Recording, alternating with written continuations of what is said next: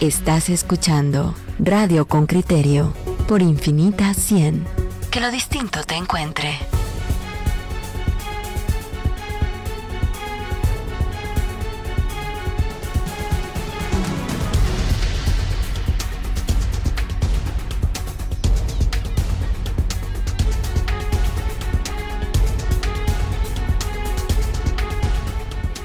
Bueno, vamos a hablar de los desafíos que tiene el Tribunal Supremo Electoral en esta segunda vuelta y también la revisión de actas. Ustedes han visto en redes eh, algunos gritos eh, altisonantes y otros más mesurados que han dicho, bueno, han podido haber errores, pero de error a fraude hay de delito a pues a, a equivocación, que creo que es una cosa, bueno, a equivocación o a falta de precisión, pero acusar a un tribunal de delito sí es difícil perdón, si es complicado, porque lo que usted está poniendo en duda es toda la institucionalidad del país. Tenemos en el set a don Jorge Mario Valenzuela, que es magistrado del Tribunal Supremo Electoral, y a don Julio Solórzano, que también es magistrado, en esta ocasión magistrado presidente del Tribunal Supremo Electoral. Señores, bienvenidos, muchísimas gracias por estar aquí, muy amable. Don Julio, quizá empezamos por usted, por eso de que donde hay patrón o presidente no manda marinero, así que eh, vamos a ver, ¿hubo fraude o no hubo fraude? Díganos su visión oficial al respecto. Tal vez existe fraude en los que lo piensan y lo dicen. en ellos tal vez sí hay fraude, pero el fraude es para, para todo un país, para un sistema, para un proceso. Y recalco, insisto, repito y vuelvo a decir, no es factible realizar un fraude en nuestro país. A ver, pero ya, ya, ya pasaron dos, tres semanas. ¿Cuál es el balance que hacen ustedes? ¿Qué fue lo que ocurrió? ¿Por qué llegamos y vivimos esas dos semanas que no tomaban forma hasta que finalmente emiten ustedes el resultado oficial y ya prácticamente se baja esa narrativa de un supuesto fraude? Lamentablemente, aunque se hacen estudios de mapas de conflictividad, de riesgo, departamentos o municipios rojos, etcétera, se hace todo esto, se coordina el tema de la conflictividad, pero la realidad es otra en el momento que se dan las elecciones. Y hechos tan violentos como ustedes pudieron ver que nunca se había dado como en San Jorge de Zacapa, en el cual no, no se suspendió la elección, no, no es eso, no se dio, no se inició la elección por la renuncia, por la renuncia de la, junta municipal y de todas las juntas receptoras de votos. No es lo mismo como en otros lugares donde se suspende el proceso por actos de violencia, pero se inicia el proceso que es lo fundamental. Como en, en Palo Gordo, por Exacto.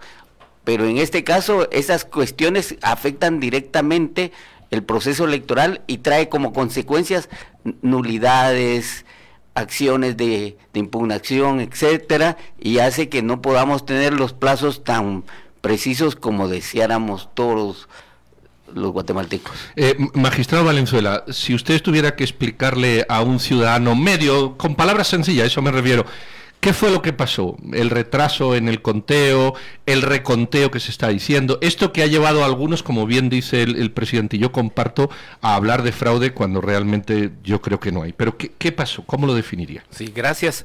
Pues básicamente, esta no es la primera elección que realizamos, ya realizamos una en el 2015, ya realizamos una consulta popular y todo salió al pie de la letra. Lastimosamente en esta oportunidad pues hubo un fallo informático que ya está detectado qué fue lo que sucedió y que afectó a los últimos lugares en, cierto grado. Sin embargo, los resultados pues no van a variar en mayor grado. Es un, eh, fue un error subsanable que ya está siendo eh, reparado. Ya, ya tenemos incluso eh, las posibilidades, las soluciones que le vamos a dar. Y como este sistema electoral que tenemos, pues no es perfecto, pero es, es muy bueno. Tenemos toda la documentación, tenemos todas las actas, entonces hablar de un fraude en eso, pues yo sí me remontaría a los años 60, 70 y 80, donde después de una elección se alegaba fraude y eso dividía el ejército. Entonces el ejército se partía en dos. Entonces uno ya pensaba en golpe de Estado. Me imagino que eso pasó por la mente de más de alguien, pero sin embargo, fraude no hay en, en lo absoluto. Todos lo tenemos documentado. Señores, yo, yo soy una persona que definitivamente no cree que haya podido haber fraude y me parece a mí que ha habido mucha irresponsabilidad en esas denuncias. Sin embargo, yo creo fervientemente que este sí ha sido un proceso enormemente manipulado y ha sido un proceso en el que se ha eh, llevado muchos de los casos a las cortes y se ha bloqueado, lo digo con todas las letras, la posibilidad de la participación de una opción reformista que fue la que en su momento representó Tel Maldana. Si ustedes, magistrados del tribunal, yo he sido crítico del tribunal porque eh, no permitió la inscripción de esa candidata, sabiendo que el requisito formal del cual carecía, eh, que es el finiquito, había sido revocado a instancias de diputados por la Contraloría General de Cuentas. Mi pregunta es, ¿por qué permitieron eso? Los requisitos son requisitos, ¿verdad? No se pueden solayar pensando en una persona, pensando que hay dedicatoria, etcétera. Si se hace la discrecionalidad sería tan grande, pero también tan tan compleja porque tantas impugnaciones, como lo ha dicho usted, realmente afectan el proceso electoral. Vea usted el tema de las candidaturas. Las candidaturas se vuelven una carga para el órgano electoral cuando deberían de ser una carga y una obligación para los partidos políticos. No postular personas con sin que llenen los requisitos. Magistrado, por ahí mi cuestionamiento de fondo es, no se pervierte la democracia, justamente, o el, sistema democrático, al avalar por un formalismo este tipo de, manipulación? La mía es una pregunta genuina, honesta, pues no estoy tratando de molestar con este cuestionamiento, sino busco una reflexión de su parte. Este, digamos, la discrecionalidad, se daría el tema de la discrecionalidad tan amplia que también serviría tan para favorecer como para perjudicar a algún candidato. El, magistrado Valenzuela tiene, una, tiene la misma opinión, quiere hablar sobre este tema. Pues en cuanto a esta candidatura y a las otras que no fueron aceptadas, fue por no cumplir con los requisitos que la ley exige. Digamos, nosotros no tenemos un equipo que, de investigación que profundice y que determinara que fue de ciertas personas quienes bloquearon la candidatura. No, a nosotros nos presentan la documentación y la revisamos y si chequeamos que hubiera finiquito, nos dijeron no existe finiquito. En base a eso fue que no aceptamos la, inscripción. ¿Se dan cuenta el poder tan gigantesco que vía esa, esa decisión formalista se le da a un órgano como la Contraloría General de Cuentas, que ustedes y yo sabemos, sin que necesitemos decirlo claramente, que es una entidad tomada por determinados poderes políticos y que se vuelve enormemente manipulable. ¿Cuán, cuán vulnerable se hace nuestra democracia? Solo añado, y que de hecho fue la que les allanó hace una semana. Sí, correcto. Mire, el, el, hecho de que la Contraloría sea quien otorgue los finiquitos, bueno, es una cadena. ¿Quién nombra al Contralor? ¿Quién nombra a las autoridades? Pero, digamos, por el momento la ley está así. Entonces, ¿qué podemos hacer? Una reforma global a las leyes en Guatemala, porque de, lo contrario vamos a continuar en el mismo estado. La ley electoral de partidos políticos fue reformada por quién? Por los diputados. Entonces, ellos lo hacen de, acuerdo a, sus preferencias y gustos. Entonces, ¿qué, ¿qué, nos tocó a nosotros hacer en este evento electoral? Aplicar las reformas que ellos, que ellos hicieron. Entonces, a nosotros nos dan la responsabilidad y nos achacan todos los fallos, pero no fuimos nosotros quienes hicimos esas reformas a la ley. Yo, comparto su criterio en el sentido de que ustedes juzgan lo que le ponen sobre la mesa, no a quienes le ponen sobre la mesa, sino esto es una cadena interminable. Pero sí tienen la capacidad, creo yo, de proponer reformas una vez termine el proceso. Y a mí se me ocurre la siguiente. Eh, por ejemplo, que, que los candidatos de alto nivel, que no sé qué es eso, pero creo que todos entendemos, un procurador, una fiscal, unos magistrados, eh, no puedan presentarse a un proceso electoral hasta que no pase un tiempo. No sé si eso encaja en sus visiones. Lo segundo, que, que no se pueda hacer política desde la política. Si un vocero de la municipalidad quiere ser diputado, no puede siendo vocero eh, eh, hacer su campaña de diputado, porque le estamos pagando la campaña a los ciudadanos. Es decir, ese tipo de, de modificaciones las estudian ustedes, han visto algunas que merezcan la pena eh, proponer, presidente? Bueno, una, cambiar la ley electoral.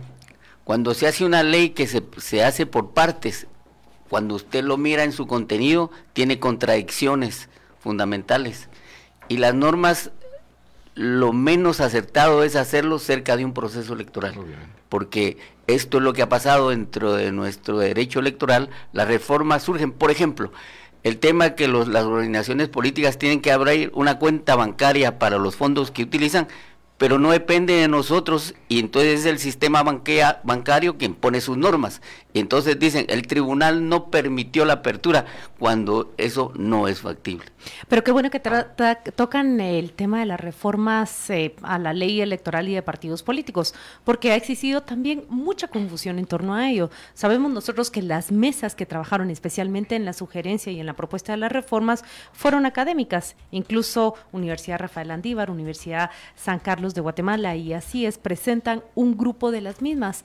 Hoy mismo, todos esos técnicos y estudiosos de nuestra ley electoral y de partidos políticos ya están sentados analizando qué funcionó y qué falló en estas reformas. Usted ya mencionó la exigencia de la cuenta bancaria para cada una de las organizaciones municipales. ¿Qué más le critica usted a esas reformas? Estamos por salir de este proceso electoral. ¿Qué, qué hay que salir a tachar? ¿Qué hay que salir a agregar? Mire el tema de los medios una norma tan cuestionada, tan difícil de aplicar, tan que dañó el proceso en sí mismo, pero lo teníamos que aplicar, porque es la norma, pero dañó profundamente todo el tema de la difusión, de la emisión de pensamiento, etcétera, pero es una norma pero complejísima, pero cuando lo redactaron, que ese es el problema en Guatemala, que se redactan normas por el momento en que se está pasando. Analizar las, futuras normas con base en este proceso es un error. la norma debe verse para el futuro y no por los momentos en que se está pasando por determinado proceso electoral. Magistrados, están entrando muchas preguntas para ustedes. Eh, algunas de ellas tienen que ver con idoneidad de, de, candidatos. Ustedes ya saben qué casos son los que se les recriminan y por supuesto vamos a volver de la pausa comercial para cuestionárselas. Yo solo me quisiera ir a la pausa con una reflexión. Miren, si yo doy por bueno el argumento que ustedes me plantean para aceptar que por un formalismo un candidato, una opción reformista, no puede entrar a participar en el proceso. Y, Pedro rápidamente dice, sí, ustedes tienen razón y, bendecida la decisión. Va. Miren, pues, si yo doy por bueno eso, lo que yo estoy terminando por aceptar como ciudadano es que este sistema político pseudodemocrático nuestro no tiene opción de cambios y que va a permanecer siempre en las manos de un pequeño grupo que es quien más se beneficia de él. Eso a mí como ciudadano me bloquea aspiraciones y me hace que migre mi decisión hacia aquellos que dicen hay que romper con este sistema por completo. Eso es muy riesgoso para el propio sistema y nos están encañonando prácticamente hacia esa decisión cuando nos dicen, a mí, si, si, le hace falta el papelito, no, no puede entrar, aunque eso haya sido Felipe Alejos y Estuardo Galdames quienes hayan impedido que la persona tenga el papelito y ellos son los dueños de la Contraloría General de Cuentas. Se vuelve un, un, tema muy complicado, eh, autodestructivo para el propio sistema que queremos construir. Vamos a la pausa y volvemos con su reflexión sobre el asunto. Ya venimos. Estás escuchando Radio con Criterio por Infinita 100. Estás entre inusuales. Micrófono para que comenten, aunque hemos comentado en el descanso estas cuestiones, pero mejor comenten ustedes la reflexión. Sí, sí magistrado Solórzano, ¿puede, puede reaccionar a mi, a, mi, bueno, mi planteamiento? Eh, no concuerdo totalmente con su planteamiento. ¿En qué parte sí concuerdo? En, que debería haber alguna discrecionalidad, pero tampoco puede ser tan así las situaciones porque usted está poniendo un caso, pero ese caso se podría aplicar a algunas personas que no fuesen ese caso. Y entonces se Claro, con arbitrariedad, sí o no, para cualquiera. Entonces, esto sería una generalidad que podría poner más en riesgo el proceso. Son requisitos. Si no los queremos, cambiémoslos. Pero no los no cuando están deben de cumplirse porque la ley lo exige. Y recuerde que arriba está otras instancias judiciales que dependemos de su criterio. ¿De qué serviría que tomemos una decisión, alguien lo impugna y cuando está allá lo reinvierten y volvemos al mismo estado con el tiempo pasado? Esto se dio con las todo este tema, las candidaturas, etcétera, etcétera. Señores, yo les estoy hablando de democracia y libertad del ciudadano para elegir. Yo sé que nos vamos por el, por, por el formalismo de la ley, pero yo les pido a ustedes que vayan a la esencia del sistema, magistrado Valenzuela. Mire, el nombre del tribunal pues es Tribunal Supremo Electoral. Sin embargo, en el sistema de pesos y contrapesos en el que nos encontramos, las personas que no fueron admitidas como candidatos fueron a la Corte Suprema de Justicia en amparo, fueron en apelación a la Corte de Constitucionalidad. Todas las instancias dijeron que no. Entonces, nosotros no podemos saltarnos por el momento ese sistema. Habría que modificarlo y hacer que el tribunal efectivamente sea supremo. Pero mientras estemos sujetos a las impugnaciones que van a conocer otras instancias y que nos digan qué hacer o qué no hacer, estamos de veras con las manos atadas. Le pido que haga nada más la reflexión en términos de, sobrevivencia y de, salud del sistema. ¿Nos estamos o no nos estamos encañonando o, encaminando hacia, hacia un bloqueo? que en realidad hace inútil el, modelo democrático. Pues correcto, es e, efectivamente, vamos por un camino que no es el más indicado. sano. Sin embargo, estamos en un país donde rigen las leyes. Entonces, lo que hay que hacer, modifiquemos las leyes. Digamos, nosotros no podemos tomar decisiones arbitrarias porque estamos violando la ley. Tenemos que tomar las decisiones según la ley nos faculta. Caso contrario, pues seríamos procesados.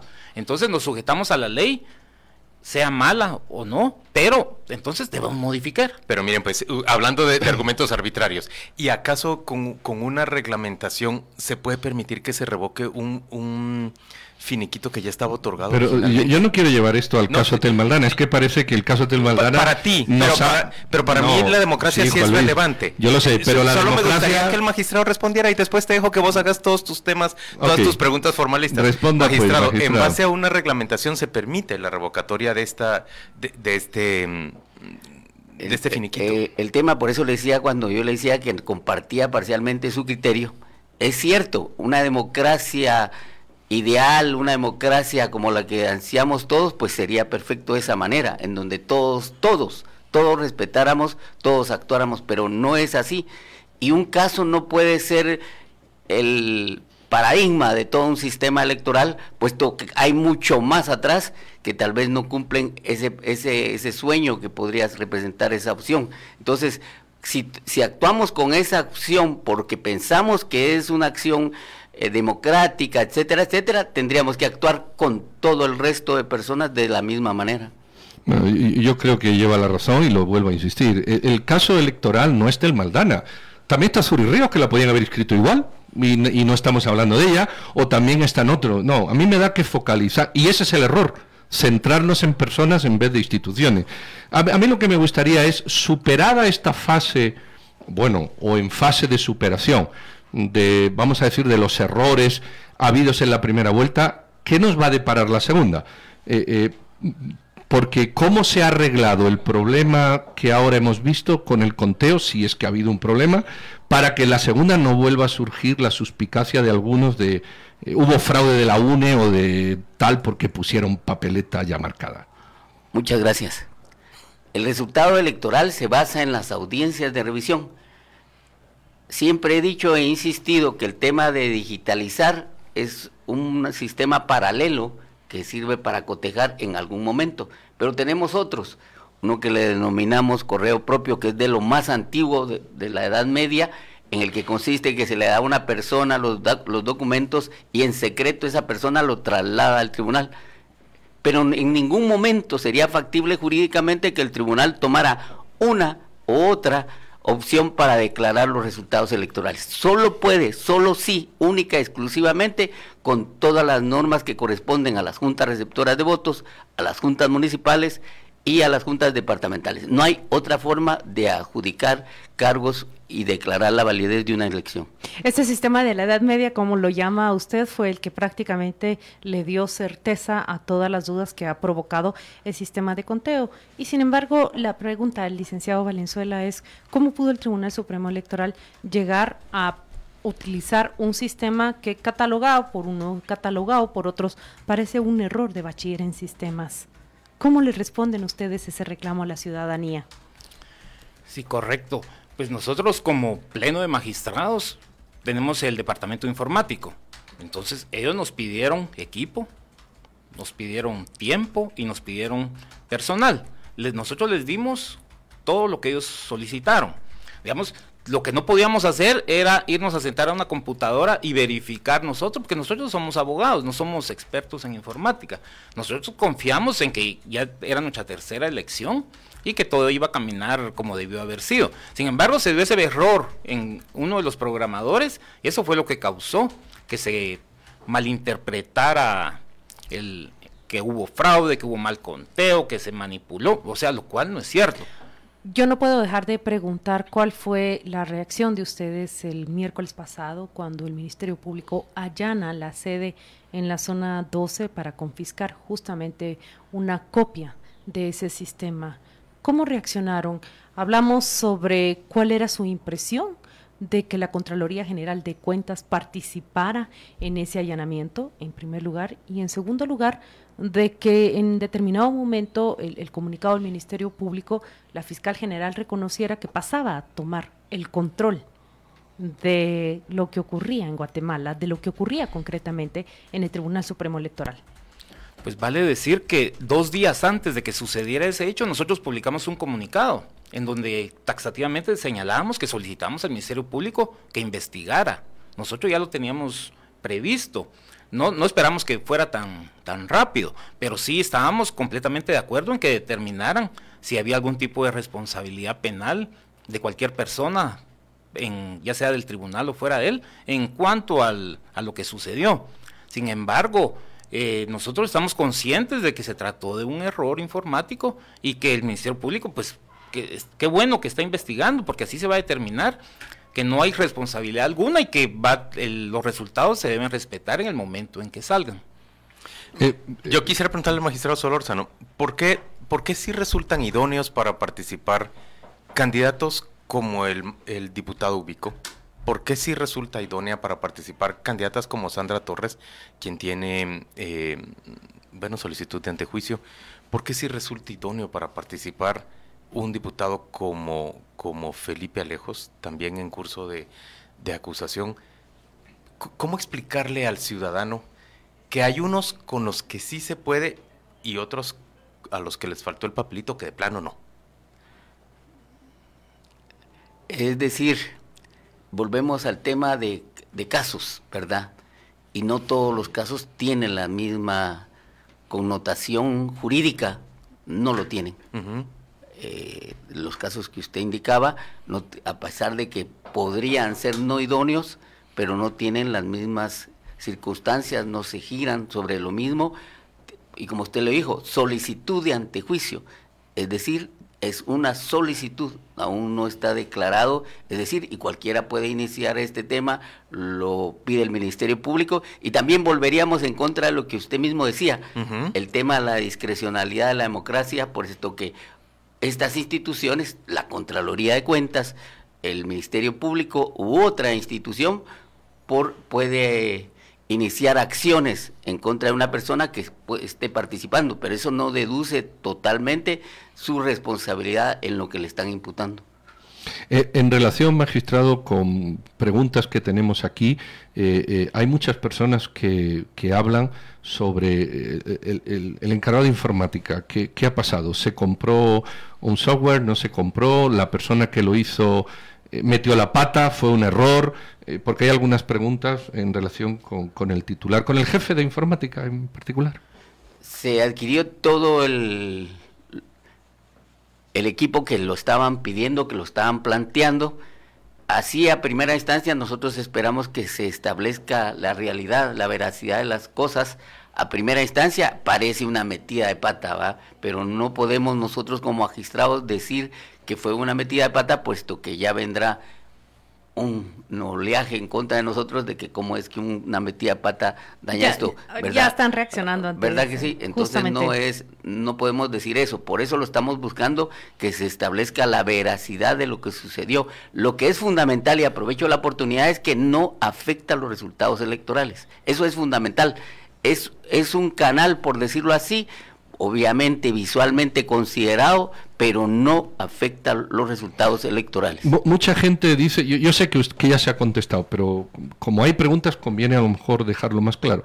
¿Es posible, tal y como está el sistema en cada mesa, el introducir papeletas falsas? Eh, que confundan el... Obviamente la persona pone la papeleta, lo que pasa con la persona yo sé que eso nadie lo puede controlar, pero es posible en el sistema nacional eh, cambiar papeletas, introducir papeletas marcadas, es decir, que no sea el resultado que la persona pone en la urna. ¿Eso se puede hacer en este país? No, no es factible. Los elementos fundamentales es precisamente la integración de las juntas receptoras de votos que son ciudadanos que participan cívicamente, solo apoyan, solo aportan. Y es fiscalizado por los partidos políticos, ellos son los encargados de fiscalizar. Que existan intentos eso por supuesto que no lo podemos evitar, se han dado, se tratan, pretenden hacerlo. Hay un, hay uno que le denominan de caballito que consiste en que una persona sustrae una papeleta, lo esconde y esa es utilizada otra vez y otra vez, ¿verdad? Como una cadenita. Como una cadenita, pero eso a que se repita en totalidad no es factible. Yo tengo una pregunta en realidad en torno a los candidatos, a los que pasaron y a los que no pasaron. Entiendo que ustedes han dicho que antes de adjudicar los cargos van a hacer una nueva revisión sobre los asuntos que pesa sobre cada de uno, sobre cada uno. Mm, por ejemplo, como ciudadana me preguntaba, bueno, ¿cómo es posible que alguien como Mario Estrada tenía una credencial para participar como candidato a la presidencia?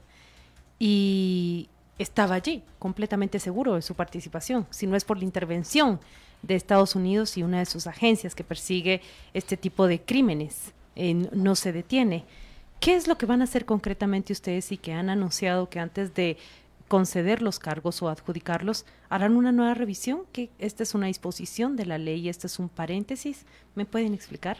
Bueno, ya como usted lo mencionó, el candidato al que usted hizo referencia, pues en Guatemala no tenía ningún proceso abierto por narcotráfico o algo similar. Entonces, a nosotros nos presentó la documentación que correspondía y le fue, fue inscrito como candidato. Lo que sucedió después ya no, ya no está en el ámbito del Tribunal Supremo Electoral, sino que ya es cuestión de las entidades que ejercen la acción penal.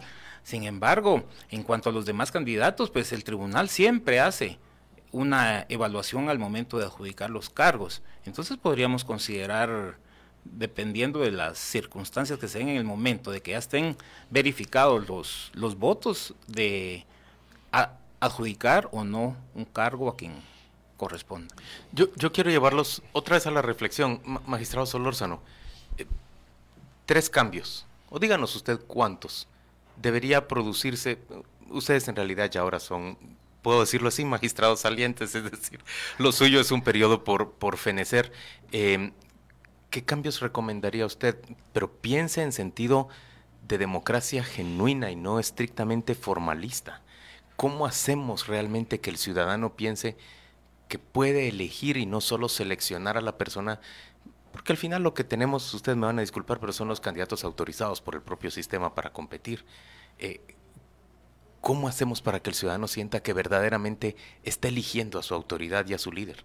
Es tan profunda su, pregunta que tendrá diversidad de respuestas y usted puede centralizarse en las personas que estamos aquí, pero yo le puedo decir que es hasta de donde los niños empiecen a recibir educación, nuestro sistema educativo debe responder a otras situaciones. Es decir, es un círculo sin terminación, entonces es bien difícil contestar algo. Pero del sistema electoral que usted administra, ¿qué cambiaría ahorita? Por eso, por eso le decía, claro, desearíamos que elijamos, no que votemos, eso lo entendemos y lo sabemos y todo, pero usted se encuentra contra una contrapartida de que esas son las opciones políticas que existen.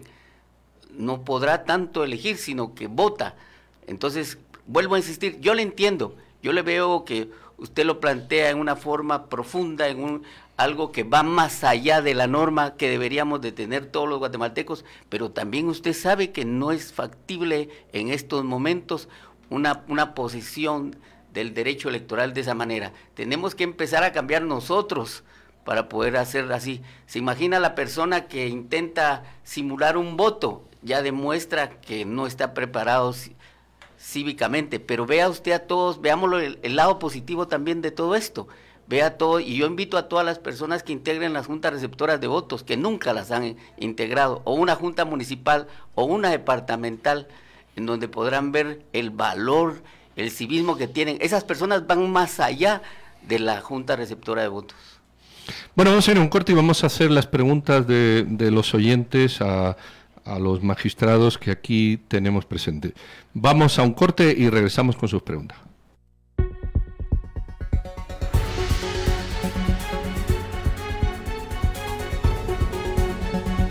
Cuando te quedas sin batería, ah, también te quedas sin ver a tu novia. No te quedes sin batería. Mejor llama a la Casa de las Baterías 2305-5252. Nueva Jaguar E-Pace S es una sub dinámica con líneas de diseño deportivo y un moderno interior propios de un Jaguar. Cuenta con un motor turbo cargado con doble entrada de 250 caballos de fuerza, transmisión de 9 velocidades que con su tecnología dentro y fuera de la cabina lo convierten en el verdadero reflejo del alto desempeño. Ven a conocerla y aprovecha el precio especial de 52.900 dólares IVA incluido. Jaguar, The Art of Performance. Transequipos, Grupo Cofiño, PBX 1705.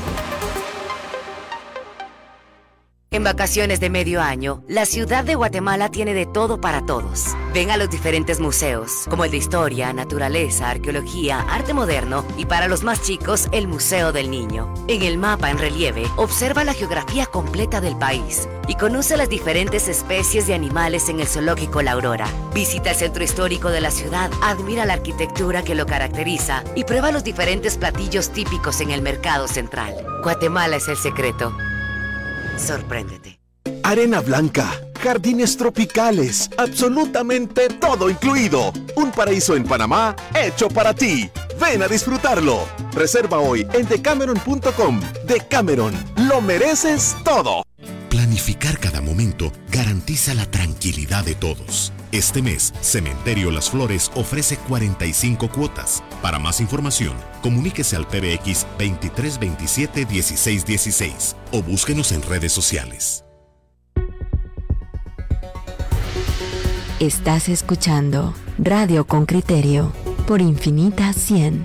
Que lo distinto te encuentre. Oyentes con criterio. Y agrandar una... Bueno, aquí estamos ya de regreso. Vamos a tomar preguntas suyas, cada uno una, y se las planteamos a los magistrados. Y cuanto más flash sea la respuesta, más tenemos. Yo voy a tomar por la última. Dice: ¿Por qué contrataron a una empresa fasta- fantasma y por qué hicieron de último y sin licitar? No, eh, la ley establece esa, esa, esa viabilidad por los plazos que no, no se pueden cumplir cuando se hace todo un proceso de licitación. Sería imposible adquirir o contratar servicios como estos. No se contrató a, es- a ninguna empresa fantasma, sino que el programa se hizo dentro los expertos del tribunal. ¿Otra pregunta, jóvenes? vez, de le- ustedes? para aclarar rápidamente, lo que se contrató fue un anillo de seguridad de los tres que poseemos, únicamente para que no fuera atacada nuestra, nuestra base de datos, pero en ningún momento se contrató una empresa que transmitiera datos. A ver, doña Carmen Ceballos está haciendo este comentario que yo les leo. Dice, realmente la explicación del magistrado del por qué a unos con menos problemas legales no se les permitió participar y a Sandra Torres sí, no nos convence, nos quieren ver la cara a la ciudadanía ya estamos cansados. ¿Cómo le responden ustedes a una persona que hace un comentario de este tipo? de- siempre hay dos lados, ¿verdad? Yo respeto el criterio de ella, pero ese es su criterio, es su criterio muy personal, pero por el otro lado hay una persona que está participando jurídicamente y que no se ha demostrado en este momento para que ella tenga una limitación. Y no es ninguna defensa, ni mucho menos para la, candidata. Eh, En ningún momento se presentó una constancia de que esté procesada penalmente. No tiene una sentencia condenatoria, no está ligada a proceso. Y lo mismo le puedo decir de todos los candidatos que participaron. Y Hay el que comprender que de Sandra Torres se trata de una denuncia que se presenta justo el día después de que ella recibe su credencial. Pero por el otro lado, como lo ha subrayado el magistrado Julio Solórzano, una solicitud de antejuicio no es una condena. Pero también hay que tomar en cuenta una gran animosidad en contra de ella que no es nueva, ¿verdad? Que priva desde hace muchos años. Hay una pregunta también que, que se ha hecho a lo largo de estas dos semanas y es esa información que da cuenta que ustedes contrataron una empresa que trabajó en Venezuela y que formó parte de irregularidades allí y en Ruanda también. ¿Cómo responden hacia esa duda que se ha despertado a través de las redes sociales? Eh, es una empresa que se contrató por parte del Departamento de Informática para, para un para un trabajo, pero que no tiene nada que ver con el traslado de resultados y todo. Incluso ya el Ministerio Público nos ha pedido el expediente y ya lo hemos remitido para que se investigue y se establezca la veracidad de los hechos. Hay aquí una, afirmación que me gustaría su reacción. El magistrado dice, Sandra, decepcionada totalmente con el sistema, no dejaron que eligiéramos democráticamente, nos guían a que votemos por los escogidos agradables o convenientes para seguir con lo mismo pues no somos tan poderosos como para indicarle a todo un país por quién, votar? O sea, los dos candidatos son los que la población escogió, los dos finalistas. Nosotros, de veras, no podemos hacer absolutamente nada para variar eso. Ahora hay una pregunta mía. ¿Por qué creen ustedes que, se ha promovido? Porque en las percepciones hay descrédito. O sea, eh, yo estuviera en el tribunal o, yo le diría, mire magistrado, eh, mi percepción global es que la gente tiene una sensación negativa de descrédito del tribunal. ¿A qué achacan ustedes esto? Supongo que lo habrán comentado tomando un café diciendo, ¿por qué nos cae, por qué nos llueve tanto a nosotros si nosotros somos un eslabón a lo más de la cadena? Eh, no dejemos de ver que también son ideas poderosas que están por detrás y en las sombras que hacen todas estas cuestiones. Lo inician en una forma muy sutil, en muy y lamentablemente incurrimos en deficiencias nosotros, las cuales son agrandadas y, potencializadas para, para que se vea de esa manera. Pero controlar esas mentes y esas acciones, y no digo de alguna persona en particular, sino de grupos. Ustedes pudieron ver acciones de grupos de personas se fueron a manifestar frente a ustedes. Fueron que, y decían, por ejemplo, el, el este sábado eran alrededor de 50 personas, y, pero lo magnifican, lo hacen, hacen tomas eh, en las cuales pareciera que es una cantidad increíble, pero yo estaba ahí. Bueno, también había unas cabras, yo vi pasar unas cabras. También, también. Señores, vamos ya entonces rumbo el 11 de agosto a segunda vuelta electoral. ¿Cuándo vamos a tener ya adjudicadas las curules o qué hace falta para que tengamos plenamente integrada la legislatura que arranca en el 14 de enero? Lo, dije, lo manifestamos ayer Vamos a iniciar con todas las diputaciones distritales. Adjudicación. Sí, ajá, pero distritales y luego las de lista nacional para completar al Congreso y de último el Parlamento Centroamericano. Esperamos nosotros que esas dos primeras sean en esta semana, posiblemente viernes, que podamos dar estos resultados para poder integrar el Congreso de la República. O sea que ya el viernes podríamos tener todos los, los diputados distritales identificados y los diputados por lista nacional. Por supuesto, eso, eso es nuestro anhelo, sabemos que la ciudadanía está esperando y trataremos de hacerlo para el viernes, a más tardar el lunes si no es factible por alguna circunstancia. ¿Qué va a pasar con el sistema de eh, digitación, digitalización para la segunda vuelta? Eh, yo, en lo personal, cuando escucho que en la segunda elección nos dicen el Tribunal Supremo Electoral triunfó porque en tantas horas entregó los resultados electorales, no es tan cierto. Lo que pasa que si vemos la complejidad de un país, que esto sí sería uno de los cambios constitucionales, que no tengamos cinco elecciones en un mismo día. Es complicadísimo. La mayoría de países en América tiene la presidencial por la importancia, la tiene sola. Ese sería un buen cambio. Entonces, con todo respeto, pero hay una diferencia abismal entre la primera vuelta que no es la primera vuelta, son las elecciones generales. Solo hay primera vuelta en la elección presidencial y en la segunda elección presidencial es la que tendremos. Y son dos, son dos planillas eh, con una facilidad y viabilidad de poderlo hacer con mayor celeridad. Por eso es que se termina. En cambio, se critica mucho la primera porque dicen demora. No existe demora es una consecuencia lógica de poder ver cinco papeletas, llenar cinco escrutinios, etcétera, etcétera, cinco impugnaciones. Recuerden que está el poder local, que es la municipal, que trae consecuencias bastante complejas para un proceso. Yo creo eh, que después de la publicación de los resultados electorales se tiene mucho trabajo el Tribunal Supremo Electoral trabajar en el otro set de reformas que debería atravesar esa ley electoral y de partidos políticos. Usted ya citó una, las cinco elecciones al mismo tiempo no son factibles, em, empiezan a salir del control ya. Eh, magistrado Valenzuela, en relación con el voto nulo, eh, han salido más blancos que nulos. ¿Usted cree que el tribunal difundió bien el alcance del voto nulo, porque era una opción nueva. Eh, ¿Merece la pena hacer alguna reflexión sobre eso, eh, quizás todavía temprana? Pues nosotros hicimos todo lo que estuvo en nuestras manos, se hicieron videos, se publicaron, se hizo, se dio pláticas, conferencias en, e, respecto a ese tema. Sin embargo, se demostró que a la población no le importa el voto nulo. Mire, con la forma en que fue redactada la reforma, ¿de qué sirve que ganara el voto nulo si vamos a repetir con exactamente los mismos candidatos? a, mí bueno, a mí lo que me eh, sorprende es el volumen de el volumen de votos blancos más. Bueno, es que han salido si usted suma votos blancos y voto nulo, yo creo que la población no se enteró de la diferencia. Es el segundo candidato, es decir, en una democracia la segunda vuelta sería Sandra Torres contra nadie. Eh, eh, eh, en, una, en un sistema democrático eso, eso sería. Sí, así sería, definitivamente. Ese es el tema, copiar normas de otras democracias.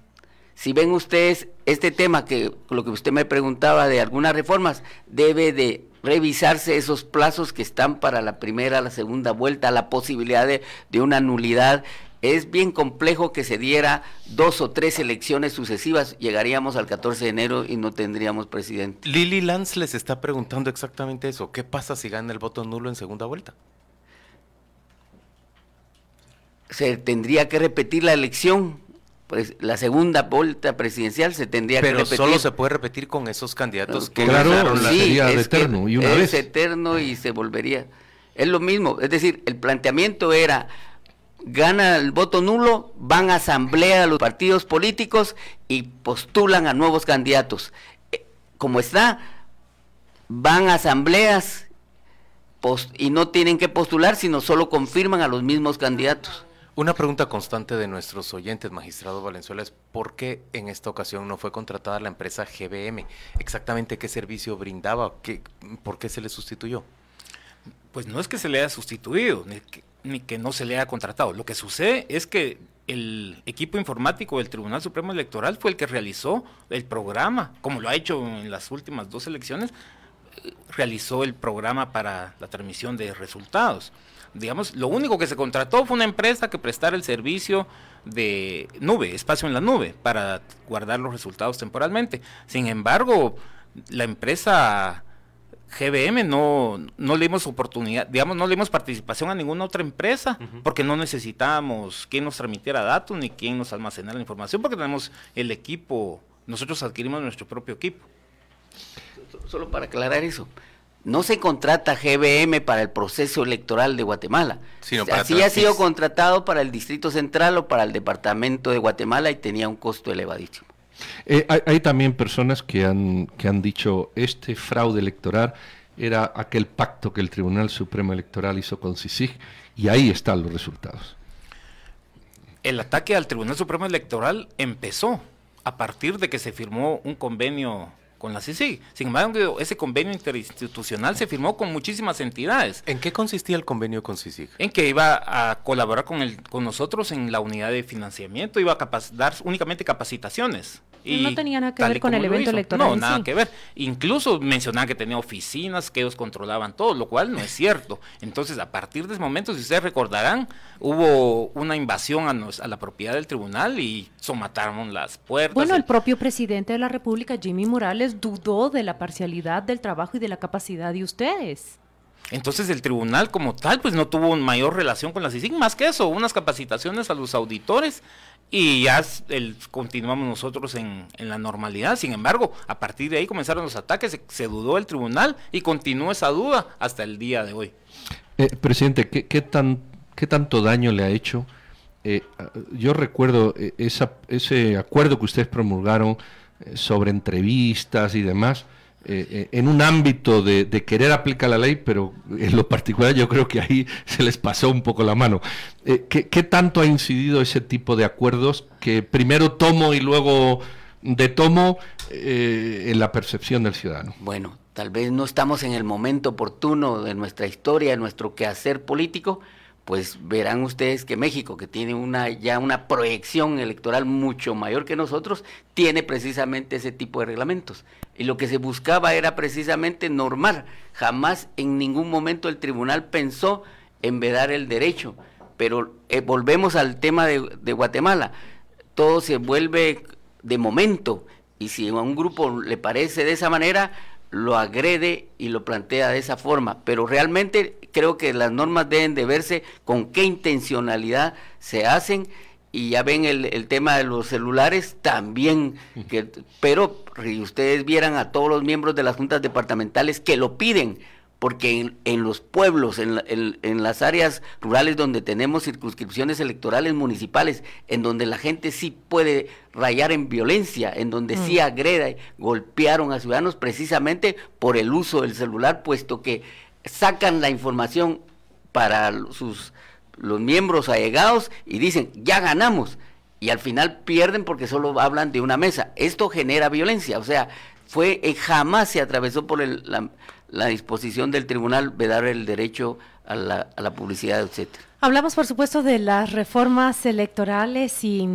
ya dijeron que está mal o que fue difícil, pero ¿qué rescatan de este proceso electoral? ¿Qué sí funcionó de esas reformas que le hicimos a la ley electoral y de partidos políticos? Pues esperamos verlas aún. Y un gran tema, uno del que se buscó fue la fiscalización. Ese sí es un tema muy sensible y esperamos ver los resultados de eso. Vean la propaganda también. También véanlo, por primera vez desde que nosotros... El volumen de gasto de los eh, candidatos ah, fue más razonable. Fue, más razonable. Y vean ustedes, cuando este tribunal suspende por primera vez en la historia del, del derecho electoral a todos los partidos políticos. Vean ustedes que fue quitamos el transfugismo, ¿verdad? O sea, hay cosas bien positivas que generamos que no se ven porque cada quien ve el momento que le agrada o, le incomoda. Y vamos a cerrar, pero Eduardo ha puesto la última, a ver si les gusta la última, para cerrar con buen sabor de boca algunos y mal de otros. El gasto del hotel, el famoso gasto del hotel, creo que es una oportunidad para que usted lo explique. Eh, el famoso gasto del hotel, yo estoy en el Tribunal Supremo Electoral desde que se inició y durante todos los procesos electorales hemos estado en, hotel, precisamente no solo por la comodidad de quedarnos ahí, eso es porque están, ahí las, están ahí las 24 horas.